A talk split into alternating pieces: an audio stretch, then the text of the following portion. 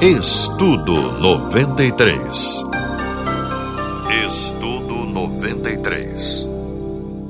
Olá, galera, muito bom estar com você aqui na Rádio 93 FM. É um prazer enorme estar participando desse estudo com você. Quem fala aqui é Gladstone Ladislau, eu sou pastor e sou membro da Ilan Church, da Ilan Igreja Luz das Nações, ali no Recreio dos Bandeirantes. Vai ser um prazer ter você um dia com a gente lá. E vamos estar trabalhando sobre um tema muito interessante: disciplinas espirituais. Talvez você não tenha ouvido falar sobre isso, mas você vai aprender bastante sobre esse tema. Quero muito que Deus abençoe você nesses domingos que a gente vai estar tratando desse assunto. Bom, vamos lá. A superficialidade é uma maldição do nosso tempo. Vivemos uma sociedade líquida, segundo o filósofo polonês Sigmund Bauman, em que tudo é muito estável e nada é muito profundo. Tudo tem que ser rápido, instantâneo e o mundo carece de gente que tenha um conteúdo e significado mais do que pessoas que passam pelo banco de faculdade ou de seminários teológicos, ou ainda pessoas muito talentosas, a gente precisa de gente que tenha profundidade no relacionamento com Deus.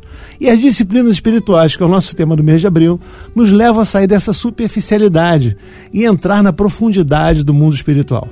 Ao contrário do que muitos pensam, as disciplinas espirituais não são para pessoas extremamente religiosas ou para grandes mestres da teologia, mas pelo contrário, as disciplinas são práticas para que nós, pessoas comuns, possamos praticá-las.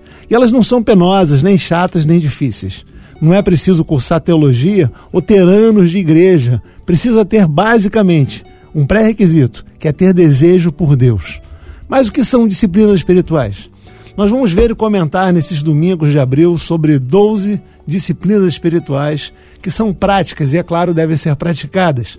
São ferramentas para que você conheça mais de Deus, se relacione mais profundamente com Ele e possa até mesmo se compreender melhor.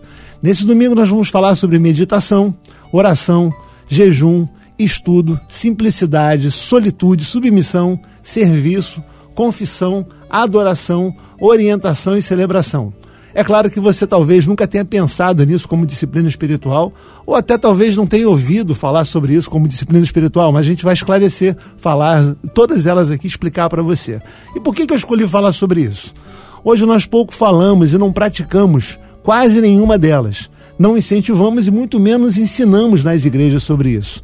E por que não fazemos isso? Primeiro, porque a gente vive num mundo materialista em que aquilo que é palpável é valorizado e as coisas que não são palpáveis acabam sendo colocadas de lado. Por exemplo, é muito mais fácil a gente gastar tempo numa academia que vai definir músculos do que fazer palavras cruzadas ou ler, que vai manter o cérebro ativo. É claro que as duas coisas são necessárias e importantes, mas nos preocupamos muito mais com aquilo que é visível. Segunda coisa é que nós não sabemos como fazer. Não nos foi ensinado e por isso a gente não pratica e, como consequência, a gente acaba não ensinando muito sobre as disciplinas espirituais. No início da igreja primitiva não era assim. Todos eles sabiam como fazer. A própria cultura judaica levava as pessoas a fazerem sobre isso. Por exemplo, alguém já te ensinou como fazer no jejum? Ou como praticar meditação bíblica ou a solitude? E oração se ensina? Algumas disciplinas nunca ouvimos, como confissão, orientação, submissão, e nosso objetivo é justamente acabar com esses dois obstáculos. Vamos mostrar a validade das disciplinas espirituais para os dias de hoje e ensinar ou dar sugestões de como praticá-las de maneira correta. As disciplinas espirituais elas não são deveres ou obrigações religiosas. Apesar de não serem naturais, devem ser praticadas, como o nome já diz, e vão exigir de nós disciplinas. Existem coisas que Deus faz por nós mas existem coisas que nós devemos fazer para nos aproximarmos dele. Aliás, podemos e devemos fazer. As disciplinas espirituais não são naturais, como eu já disse, e exigem algo de nós, mas nos levam a um relacionamento mais profundo com Deus e até mesmo a vencer o pecado. Sim, a gente consegue vencer o pecado praticando as disciplinas espirituais. O nosso agir natural, que faz parte da nossa estrutura interna como homem, como pessoa, é o pecado e a prática do pecado as obras da carne, como Paulo fala em Gálatas capítulo 5. E não é preciso esforço nenhum para a gente pecar. A gente peca naturalmente e diariamente. E contra o pecado, geralmente usamos a nossa força de vontade, a nossa determinação. Oramos, lutamos, determinamos que não vamos mais fazer aquilo, mas você sabe, de forma prática, que a sua força de vontade nunca consegue vencer essa luta contra os hábitos pecaminosos já estabelecidos em sua vida. As disciplinas espirituais podem e vão te ajudar a alcançar essa vitória. Por meio delas, recebemos a graça e nos colocamos diante de Deus para que Ele possa nos transformar. Essa transformação é interna, acontece de dentro para fora, mas é claro, tem reflexos externos. Começa no interior e vai nos transformando, e é claro, as pessoas do lado de fora vão perceber isso. Um cuidado é nunca buscar essa transformação no exterior, pois ela não vai atingir o seu interior. Se transformará em orgulho, soberba, regras legalistas, aquilo que Jesus falou em justiça dos fariseus. O propósito e a consequência das disciplinas espirituais é o nosso crescimento espiritual, uma vida de santidade, um relacionamento mais estreito com Deus e, é claro, vai trazer para mim e para você uma vida mais equilibrada. Eu disse no início do primeiro capítulo que nós vamos falar sobre 12 disciplinas espirituais e vamos dividi-la em três grupos. Hoje mesmo vamos começar uma delas.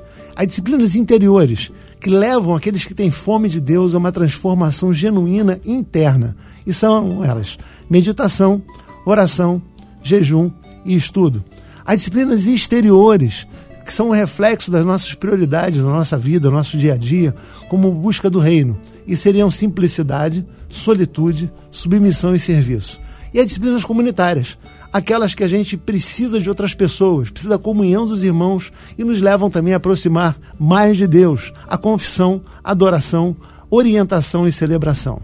Como eu disse, elas vão nos ajudar nesse processo de santificação. É claro que a santificação não é uma perfeição absoluta, mas uma retidão moral de caráter e pureza diante de Deus e do mundo.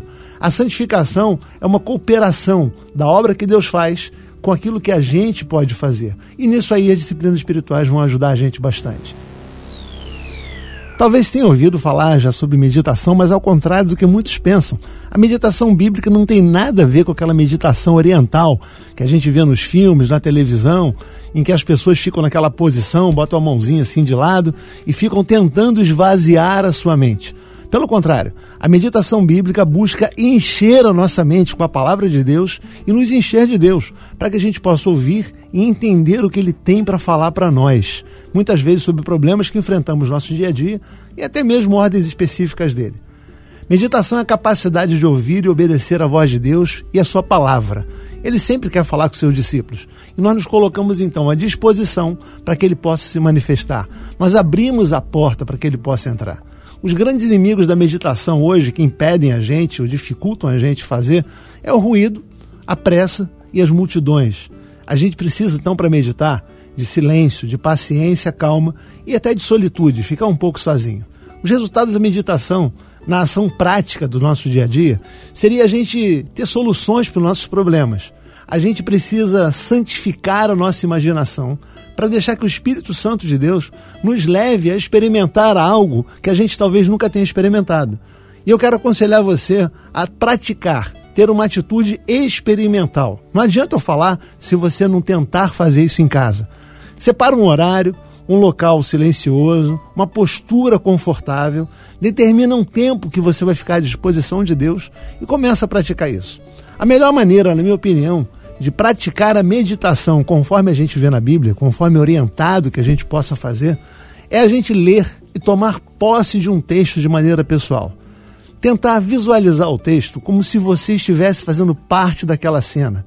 Deixar o Espírito Santo de Deus te conduzir e até interagir com você para que as suas emoções possam vir à flora, possam aflorar naquele momento, para que você possa participar daquele quadro que você observa.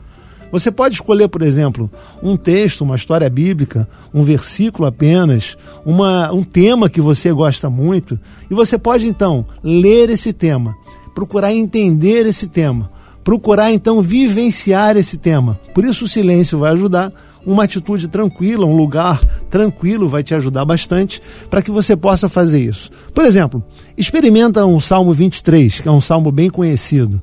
Você para, lê o salmo, entende o salmo, lê umas duas ou três vezes o salmo, e você então fecha os olhos, relaxa e tenta imaginar você dentro.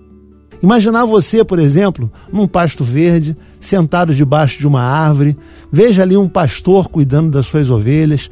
Imagina que o próprio Jesus está ali naquele lugar com você e começa a conversar com ele. Deixa o Espírito Santo de Deus falar para você aquilo que você precisa ouvir Nessa conversa informal com Jesus, talvez ele fale sobre o cuidado que tem com você, talvez ele fale sobre aquilo que você precisa fazer para cuidar de pessoas, e talvez ele não fale nada. Fique simplesmente sentado, observando junto com você. Oração. Talvez seja essa a disciplina mais popular e a mais conhecida. Martinho Lutero dizia que eu tenho tanta coisa para fazer que não consigo começar meu dia sem gastar três horas diárias em oração. John Wesley gastava duas horas por dia em oração. E oração é o principal método de Deus para nos transformar. Devemos sempre buscar orar segundo o coração de Deus. Na oração, devemos começar a orar os pensamentos de Deus para desejar o que Ele deseja, amar o que Ele ama, querer o que Ele quer. A gente passa a enxergar as coisas do ponto de vista dele. Nesse pequeno estudo, a gente vai focar um pouquinho sobre oração, principalmente de intercessão. E de forma prática, a gente enfrenta dois grandes problemas, de maneira geral, sobre questão de oração. O primeiro é que aprendemos que oração é falar com Deus, mas não nos ensinaram que oração também é ouvir Deus. A oração é um diálogo e a gente precisa, depois de orar, ouvir Deus. E a gente pode fazer isso de duas maneiras muito práticas. Depois que você orar, leia a Bíblia e busque entender o que o texto fala ao seu coração da parte de Deus responde a uma questão que você está vivenciando, uma direção de sua vida, ou mesmo algo que o Senhor está te alertando para aquele dia que vai acontecer ainda. E pelo silêncio. A gente pode simplesmente, depois de orar, ficar um tempo em silêncio e deixar quieto o nosso coração, deixar que o Espírito nos mostre o que ele quer. Muitas vezes a gente vai ter alguns pensamentos que podem parecer que não tem nada a ver. Isso acontece até mesmo quando você está orando. Vem algumas ideias na sua mente que você fala assim: caramba, eu estou me desconcentrando. Mas não. E se for o Espírito Santo te conduzindo numa direção diferente daquela que você pensa que seria correta? Pare então a sua oração, ore por aquele pensamento que vem na sua mente e depois você continua a orar de maneira como você tinha planejado. É bem interessante que esse segundo problema tem muito a ver com isso. E a gente entende que oração a gente pode aprender. Os discípulos perguntaram a Jesus e pediram a Jesus para que eles pudessem aprender sobre oração, para que Jesus lhes ensinasse. E uma característica muito interessante da oração de Jesus é que você não vai encontrar nenhuma oração de Jesus terminando se for da sua vontade. Os apóstolos e profetas também não faziam orações desse tipo.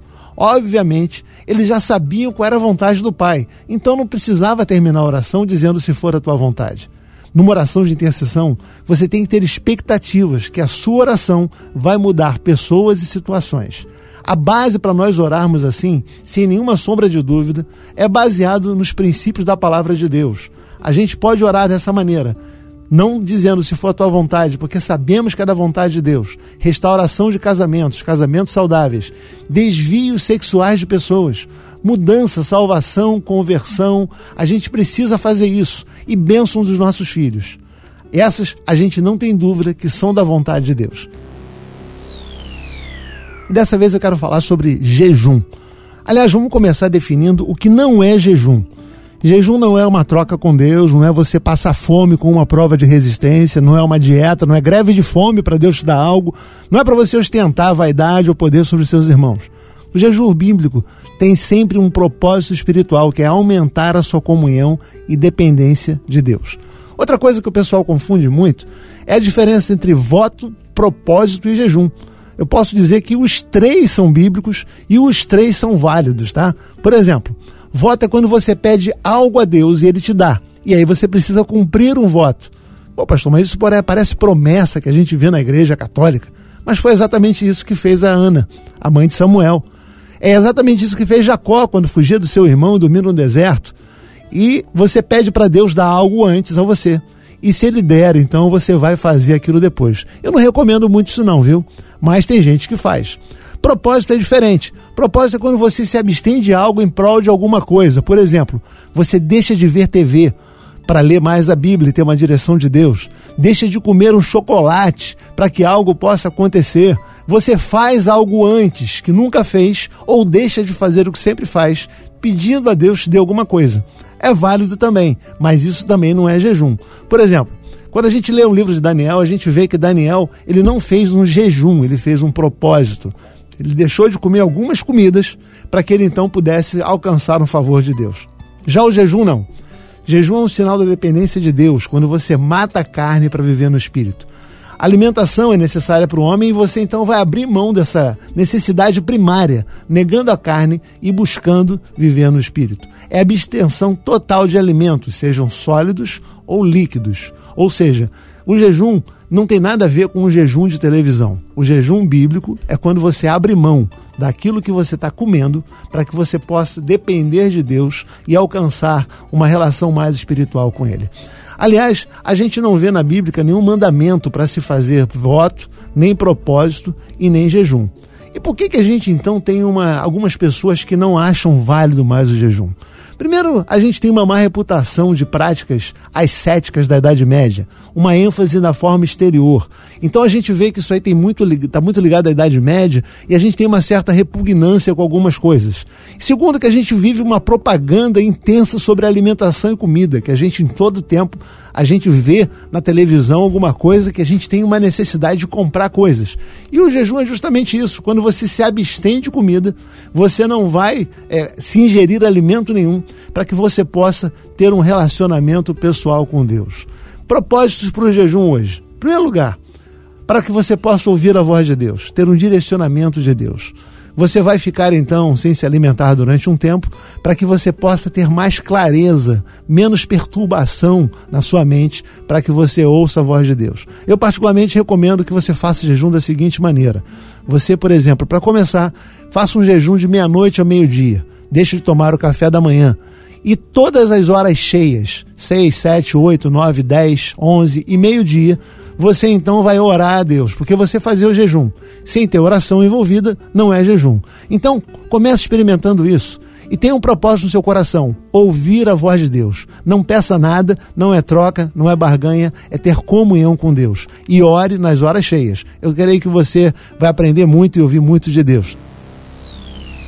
E dessa vez vamos falar sobre estudo. O estudo substitui antigos e destrutivos hábitos de pensamento por novos que vão gerar vida. A nossa mente é, de, é, renovada quando a gente se dedica a estudar coisas boas, é claro que a palavra é uma delas, nos transformando para melhor. A palavra recomenda que a gente deve pensar nas coisas do alto. E texto muito conhecido, conhecereis a verdade, a verdade vos libertará. O conhecimento da verdade é que liberta o homem. E a gente precisa conhecer a palavra de Deus, né? E o que seria a disciplina do estudo bíblico?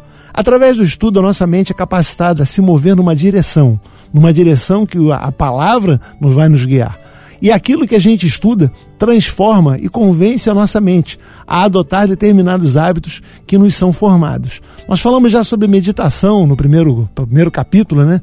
E meditação, na verdade, é uma questão mais devocional. O estudo é algo mais analítico. O estudo, é claro, vai apoiar a meditação. O estudo exige da gente humildade. É preciso a gente ter humildade para submeter a nossa vida às verdades estudadas na palavra. A gente muitas vezes estuda alguma coisa, aprende alguma coisa, mas quer fazer alguma adaptação para que a gente possa viver do jeito que a gente quer e não do jeito que a palavra nos ensina. Nós nos aproximamos das Escrituras, na verdade, para sermos transformados por ela e não para acumularmos conhecimento.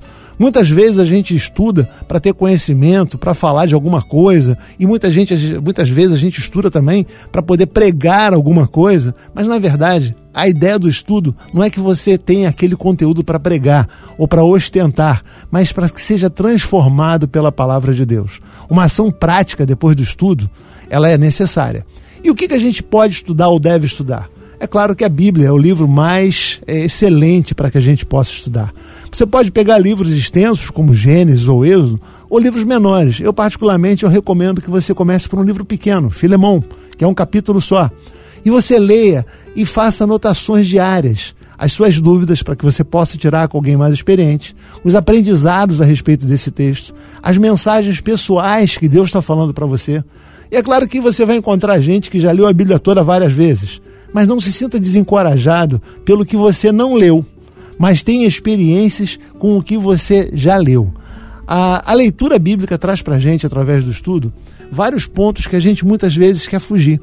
A Bíblia fala que a palavra é como se fosse um espelho, em que você olha e percebe pontos na sua vida que não conferem com o que diz a Bíblia. Muitas vezes a gente quer então apagar esse espelho ou colocar um pano em cima do espelho, mas é justamente pelo estudo bíblico que você vai perceber pontos que precisam ser ajustados na sua vida. E é claro que o espelho não muda nada em você. Ele apenas mostra para você aquilo que você precisa mudar. Eu queria muito que você fizesse uma experiência de ler a Bíblia, entender aquilo que Deus está falando com você e mudanças que você vai fazer no seu dia a dia vão trazer a proximidade de Deus. O estudo como disciplina espiritual interior, ele traz para você essa capacidade de uma mudança interna sua, que vai trazer também reflexos externos. No próximo domingo a gente vai continuar com o nosso estudo de disciplinas espirituais e vamos passar para algumas disciplinas que possivelmente você nunca tenha ouvido. Falar agora sobre disciplinas exteriores. Disciplinas exteriores são disciplinas espirituais que você pratica, mas tem a ver com o outro. Por exemplo, a gente vai falar sobre simplicidade, solitude, submissão e serviço. E a primeira delas é simplicidade. Você vai ver que a disciplina da simplicidade, apesar dela ser simples, não é fácil. A simplicidade é liberdade e gera equilíbrio e alegria. A duplicidade, ter que fazer escolhas, gera em nós um pouco de ansiedade e medo. Por exemplo, eu fui 30 anos militar de aeronáutica e não tinha dúvida de manhã que roupa que eu ia usar. Era farda. A farda tornava a vida mais simples, porque eu não precisava escolher roupa. Eu botava a farda e ia para o quartel. A pandemia também nos ensinou muito sobre essa questão de simplicidade. A gente viu que a gente é capaz de viver com menos do que a gente acha que precisa e de maneira mais simples do que a gente pensava. Para que dois carros se você não tinha para onde ir? Para que um armário cheio de roupa se no mercado era o passeio mais sofisticado de uma pessoa e ainda ia sozinho muitas vezes? Para que uma casa grande, uma sala enorme, se você não podia receber tanta gente? Para que uma igreja bonita, com mármore, piso importado, se você não podia nem frequentar a igreja? Eclesiastes 7,29, o sábio disse para a gente o seguinte: tudo que aprendi na vida se resume a isso. Deus nos fez simples e diretos, mas nós complicamos tudo na ETLH. E a gente realmente vê que a simplicidade é uma disciplina interna, mas traz é, consequências externas para a gente torna a gente mais leve, uma fala mais confiável, mais honesta, o status e posição desaparece, nos livramos de cobranças sociais que as pessoas falam. A gente tem uma frase muito interessante que diz mais ou menos assim: ansiamos possuir coisas que não precisamos, não usaremos e na verdade nem queremos, gastando dinheiro que muitas vezes não temos para impressionar pessoas que não gostamos nem se importam conosco.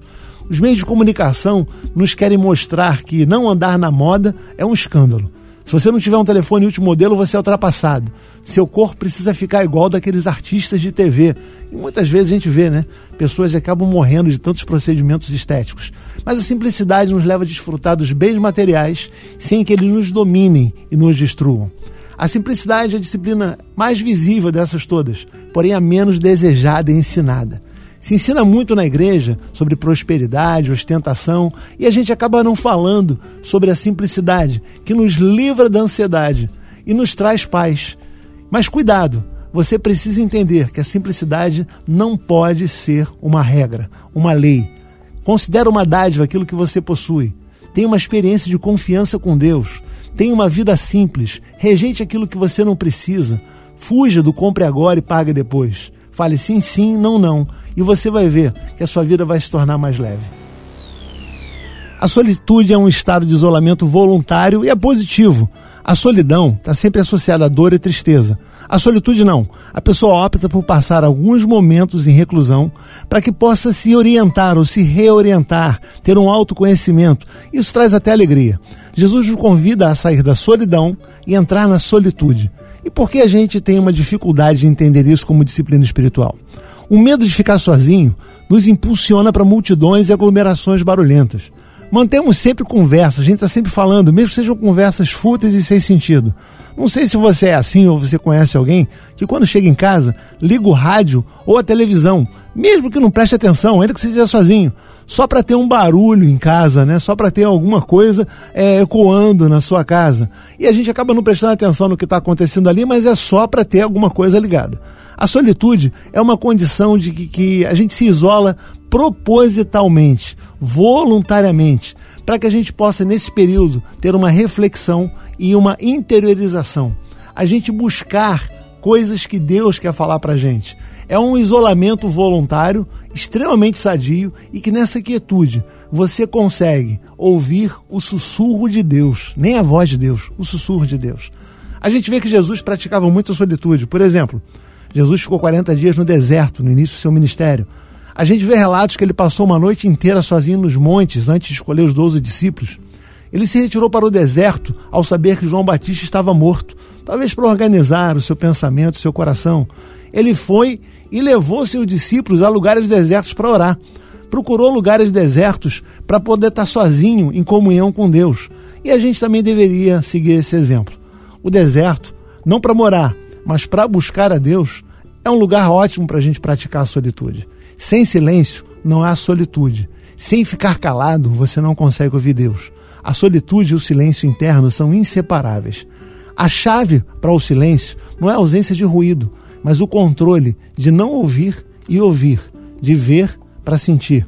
E eu preciso que você entenda que a solitude é algo de Deus para você. Como é que você pode praticar a solitude? Por exemplo, a gente pode pegar alguns momentos de pequenas solitudes no nosso dia a dia. Nos primeiros momentos da manhã, antes da sua família acordar, a solitude do engarrafamento, por exemplo, quando você está sozinho num carro, sentado numa sala ou na varanda do apartamento, são momentos de inquietude interior, é preciso ser, pode ser buscada para que você tenha uma reorientação da sua vida. Você pode, por exemplo, ter um lugar na sua casa que você possa combinar com a sua família, que quem senta naquele sofá, por exemplo, é alguém que está buscando a solitude. Ele não vai ser chamado, não vai ser interrompido, ele não está ali à toa. Ele está buscando a presença de Deus, buscando ouvir a voz de Deus. Uma cadeira especial, por exemplo, seria um ótimo lugar para você ter na sua casa de solitude. Tenta passar uma manhã ou um dia inteiro sem falar nada. Tenta economizar palavras. Retire-se três ou quatro vezes por ano para que você possa buscar a Deus. Reavalie seus objetivos periodicamente. Registre num diário aquilo que vem na sua mente. Existem muitas opções que você pode buscar a solitude, em silêncio, procurando se reorganizar internamente e ouvir o que Deus tem para você. Dessa vez vamos tratar de uma disciplina chamada submissão. É uma palavrinha meio estranha, né? principalmente para o nosso arraial evangélico. Por que, que ela é estranha? Porque a gente não consegue entender o valor da submissão. A gente, quando fala, por exemplo, de submissão, tem um, um, sentido deturpado, é quase uma ofensa no meio evangélico nos dias de hoje. Por exemplo, a submissão da esposa a seu marido dentro do casamento é tido como um absurdo no dia de hoje. Como uma mulher pode ser submissa a um homem? Outro exemplo que a gente não entende bem é a questão da submissão, quando a gente lê a ordem de Paulo a respeito da igreja, lá em Efésios 5, 21, para nós sermos submissos uns aos outros. Nós temos uma igreja estratificada, com cargos e funções definidas, uma hierarquia dentro da igreja, e quando que a gente pensa que alguém vai ser submisso ao outro, estando numa posição maior? a gente começa servindo e muitas vezes termina sendo servido na igreja, né? Mas na verdade não é assim que Paulo fala. O pastor serve a todos. O pastor é aquele que deveria estar servindo a toda a membresia da igreja. Os líderes servem a, a, a sua igreja. Muito tem se falado hoje sobre, por exemplo, liderança servidora. Podemos definir isso com uma frase, que é um dos propósitos até da nossa igreja, da ILAN, que eu faço parte. A verdadeira liderança tem o papel de servir a todos e fazer com que eles possam atingir 100% do seu potencial. É preciso, então, que a gente entenda o maior benefício da submissão é tirar das nossas costas o peso de ter que fazer tudo do nosso jeito para que isso funcione como queremos ou desejamos. Na disciplina da submissão, a gente precisa ceder. A gente aprende que precisa ceder sempre em algo. Muitas vezes até cedemos imediatamente, mas internamente torcemos para a coisa dar errada. Isso não é submissão. Precisamos experimentar a algo autonegação.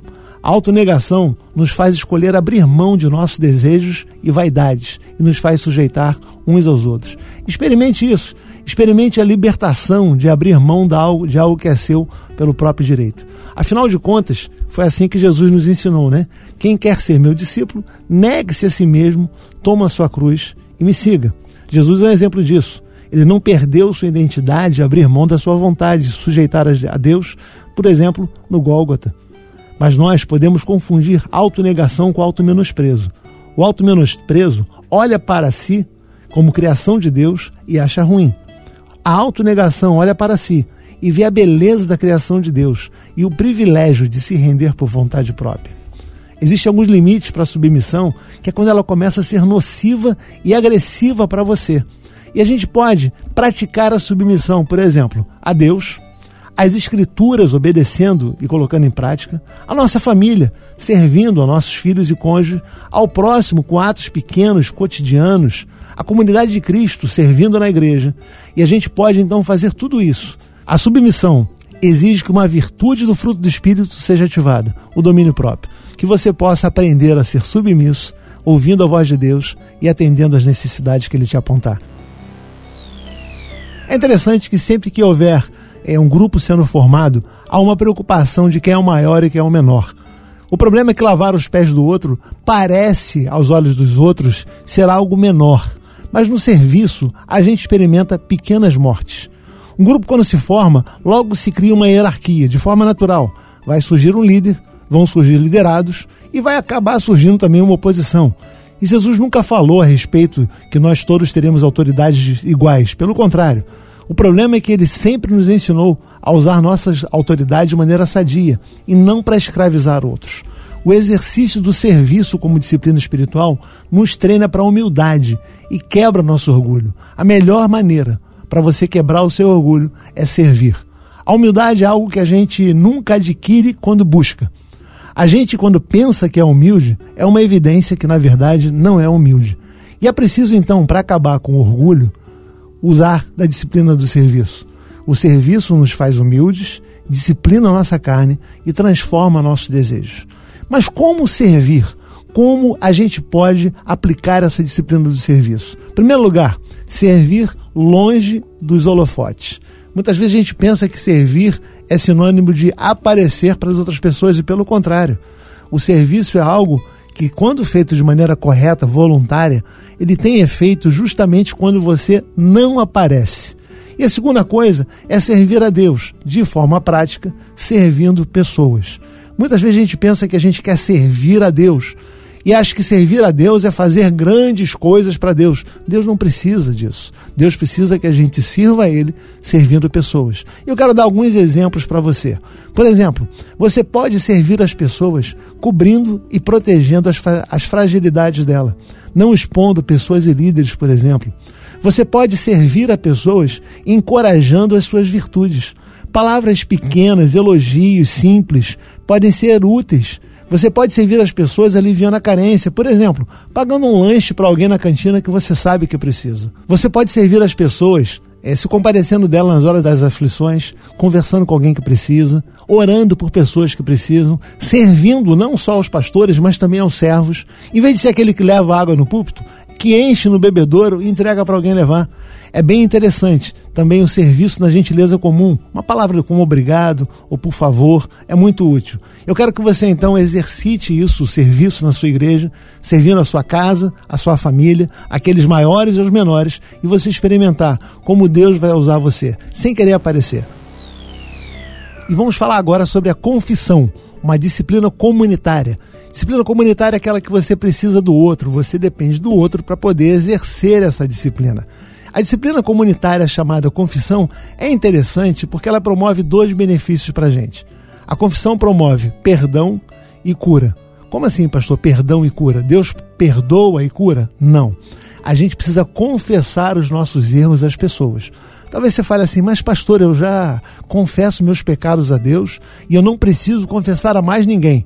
Essa ideia de confessionário não encaixa na minha cabeça. Eu quero te explicar o seguinte. 1 João capítulo 1, 9, diz que quando nós confessamos nosso pecado a Deus, Ele é fiel e justo para nos perdoar o pecado.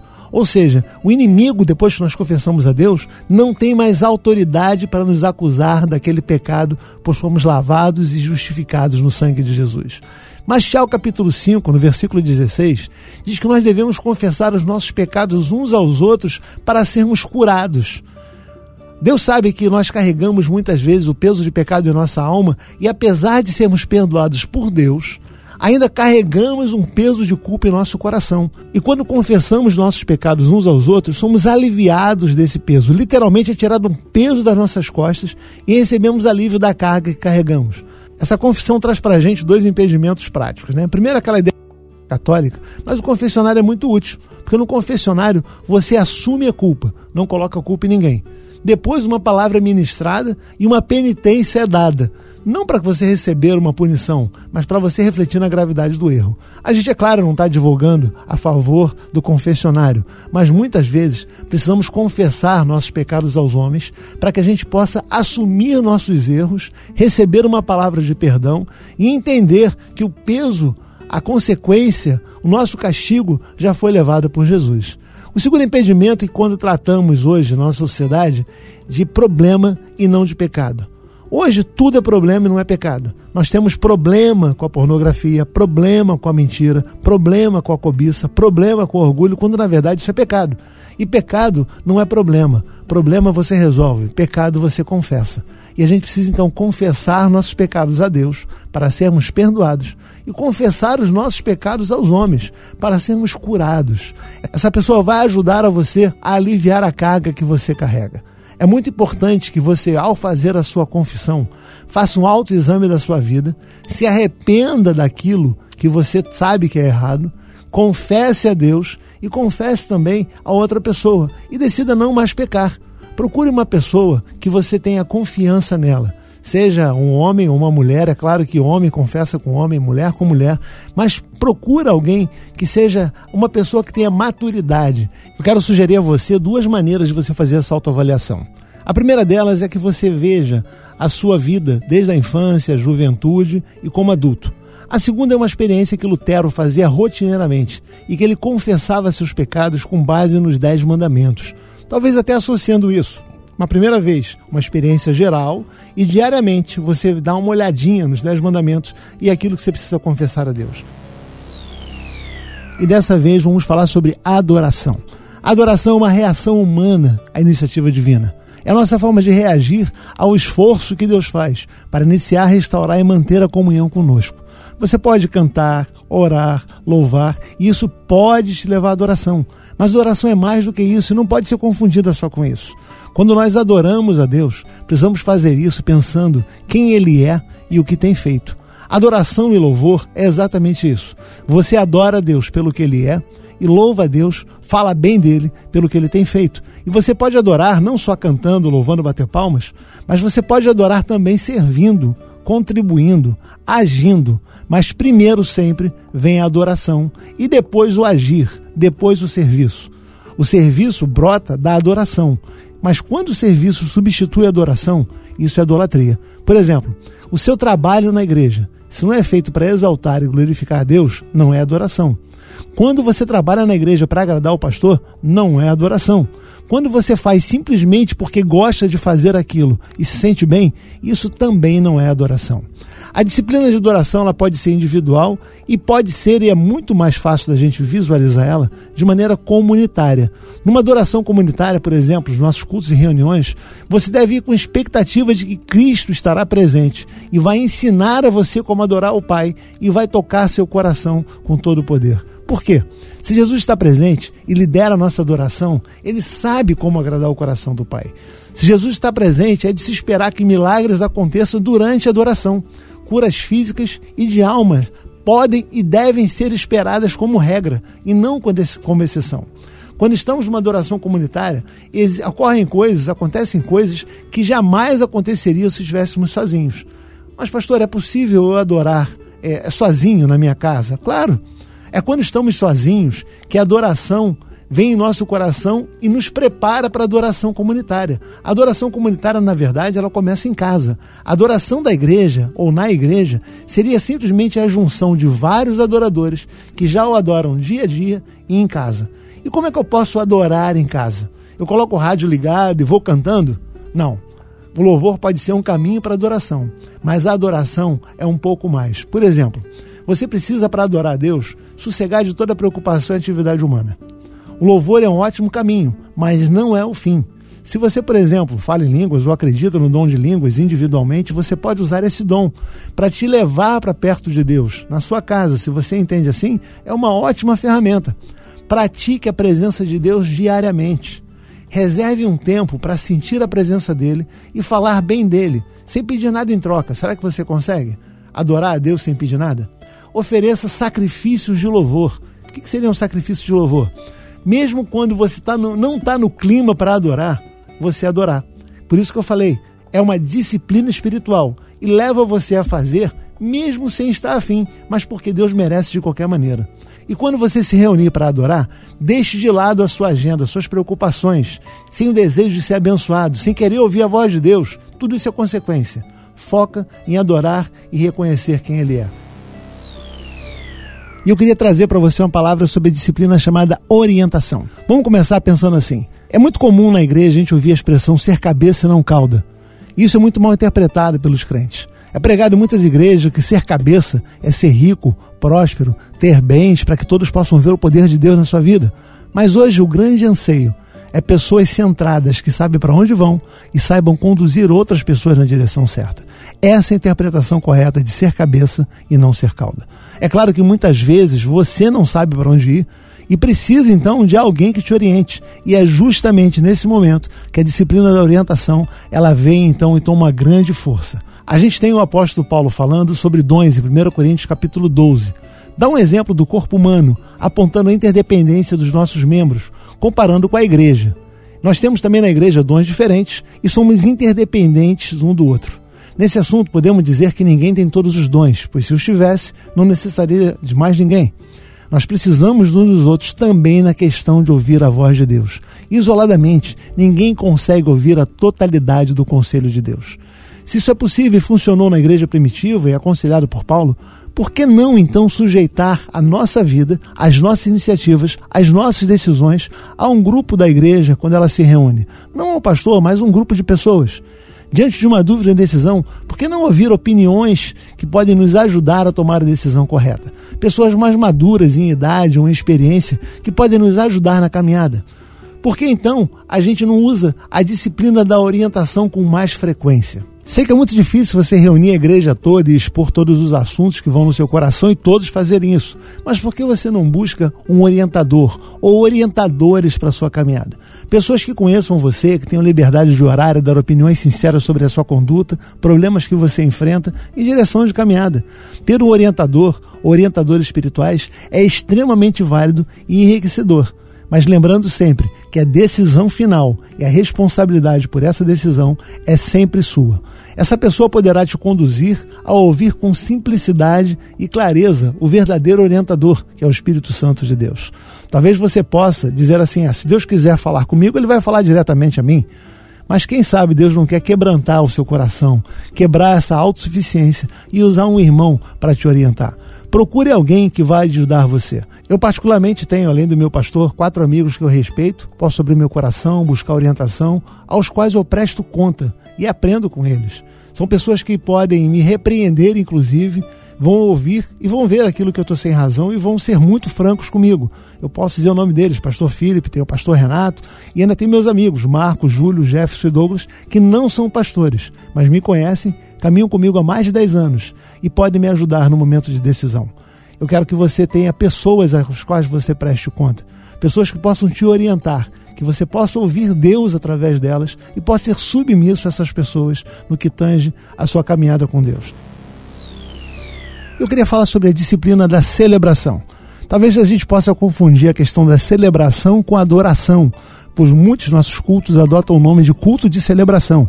E na verdade, nossos cultos nós realmente celebramos a Deus. Mas antes de falar sobre a disciplina de celebração, deixe-me falar algo que antecede a celebração.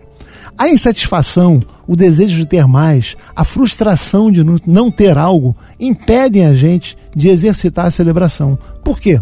O contentamento é o passo inicial para a gratidão. Ser grato e se sentir satisfeito com o que Deus te dá te leva a se sentir grato a Deus. E sem um coração grato não há celebração, mas quando o seu coração é grato, a porta para a celebração está aberta. A condição inicial da celebração é ter um coração grato e a liberdade em relação à ansiedade e à preocupação, crendo que Deus vai cuidar de você. Esse entendimento é tão importante que essa disciplina de celebração pode afetar todo o seu ponto de vista e modo de viver. Por exemplo, o otimista sempre acha que tudo vai dar certo e no final acaba dando certo. O pessimista acha que tudo vai dar errado e dá errado. E o realista acha que tudo vai acontecer como está previsto. E assim também acontece. No final, os três estão certos. Mas só o otimista celebra. Por exemplo, Eu saí de casa outro dia desse para pregar na igreja da nossa igreja de Campo Grande. Eu saí de casa às 18h30, esperando chegar lá com muita folga para o culto das 20, das 20 horas em Campo Grande. O Waze me dizia que eu ia chegar lá às 7h45, que tinha um trânsito muito intenso, uma blitz da polícia no Mato Alto, ali na estrada, indo do Recreio para Campo Grande. Eu acabei chegando depois às 8h07. O otimista dizia que você chega a tempo. O realista dizia que eu ia chegar às 8h07. O pessimista dizia que eu ia chegar atrasado. E realmente o pessimista acertou, porque eu cheguei atrasado para o culto.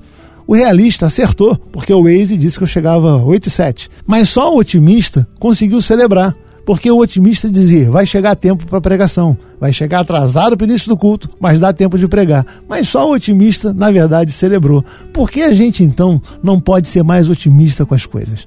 Se a celebração alegre, as outras disciplinas vão ser abandonadas.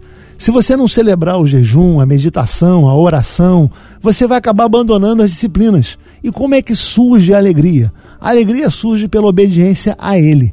Sem obediência, sem a certeza e confiança que Ele está na direção e controle, qualquer alegria será artificial. As práticas mais comuns da celebração, aquilo que você pode fazer de forma prática no seu dia a dia, é pelo canto, pela dança, brados de alegria. Já percebeu que as crianças, quando celebram, fazem barulho? Não há nada errado em fazer barulho, na hora certa.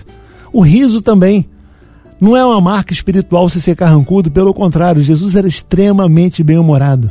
Transforme eventos familiares em momentos de celebração. Celebre eventos menores também, por exemplo, a compra de um carro, a compra de uma roupa nova. Eu sempre estreio roupa nova na igreja. Até mesmo o pagamento de dívida você pode fazer um momento de celebração. Celebre seu aniversário, celebre datas comunitárias que elas são suas. Páscoa, Natal, independência do seu país. Celebre o aniversário da sua igreja. Momentos especiais e principalmente a presença de Deus precisam ser celebrados. Faça isso, exercite essa disciplina da celebração no seu dia a dia. Eu quero recomendar para você o livro Celebração da Disciplina do Richard Foster. É um livro que trata sobre disciplinas espirituais, um livro que eu gosto muito, e é inclusive um livro que eu uso com base de um curso, que tem duração de três meses, que a gente faz online e presencial lá na ILAN. Quero recomendar a você até que, se puder, faça o curso. E se você não ouviu todos os 15 quadros gravados, peça o link ao pessoal da Rádio 93 FM e ouça. Aliás, mais do que ouvir, pratique as disciplinas espirituais. Nesse mês nós falamos sobre a disciplina da meditação, da oração, do jejum, do estudo, da simplicidade, da solitude, da submissão, do serviço, da confissão, da adoração, da orientação e da celebração. Eu sei que é difícil virar a chave de uma hora para outra e praticar todas essas disciplinas de uma só vez, mas eu gostaria que você começasse praticando algumas delas. A primeira delas talvez seja o jejum. A gente muitas vezes fala sobre jejum, mas a gente pratica pouco. Pratique o jejum. Começa com o jejum a partir da meia-noite até o meio-dia. Você pode trabalhar, pode ter sua vida normal e só lembre de orar nas horas cheias. Pratique a disciplina da solitude, que pode ser associada ao jejum quando você vai falar menos e vai ter mais tempo de ouvir Deus. Pratique orientação. Procure uma pessoa madura na fé, que seja seu orientador, ou como o pessoal fala hoje, mentor, onde você possa colocar o seu coração aberto e ela possa ajudar você nessa caminhada com Deus. Como você pode ver, na vida cristã não se caminha sozinho, não se usa máscara. E a gente deve buscar um relacionamento prático, diário e sincero com Deus. As disciplinas espirituais vão te desafiar a uma caminhada constante e firme no encontro do coração de Deus, e mesmo nos momentos mais difíceis, vão direcionar os seus passos na medida que você vai perceber a presença constante de Deus ao seu lado. Depois que nós nascemos de novo, fica uma lacuna do que a gente pode fazer e as disciplinas espirituais são justamente o preenchimento dessas lacunas. Vão levar a gente, no dia a dia, a exercitar essas disciplinas para nos aproximarmos de Deus e entrarmos na profundidade de um relacionamento com Ele. Além das disciplinas que tradicionalmente já ouvimos, mas nem sempre somos explicados como praticar, eu procurei trazer para você outras que foram praticadas primeiro por Jesus, foram experimentadas por mim de forma prática. E eu deixo como um desafio para que você experimente. Se coloque à disposição de Deus para que Ele te transforme. Que Deus abençoe muito você, que Deus abençoe essa rádio, que seja uma bênção na sua vida e a Rádio 93 continue sendo uma bênção para você e para sua casa. Que Deus te abençoe. Estudo 93.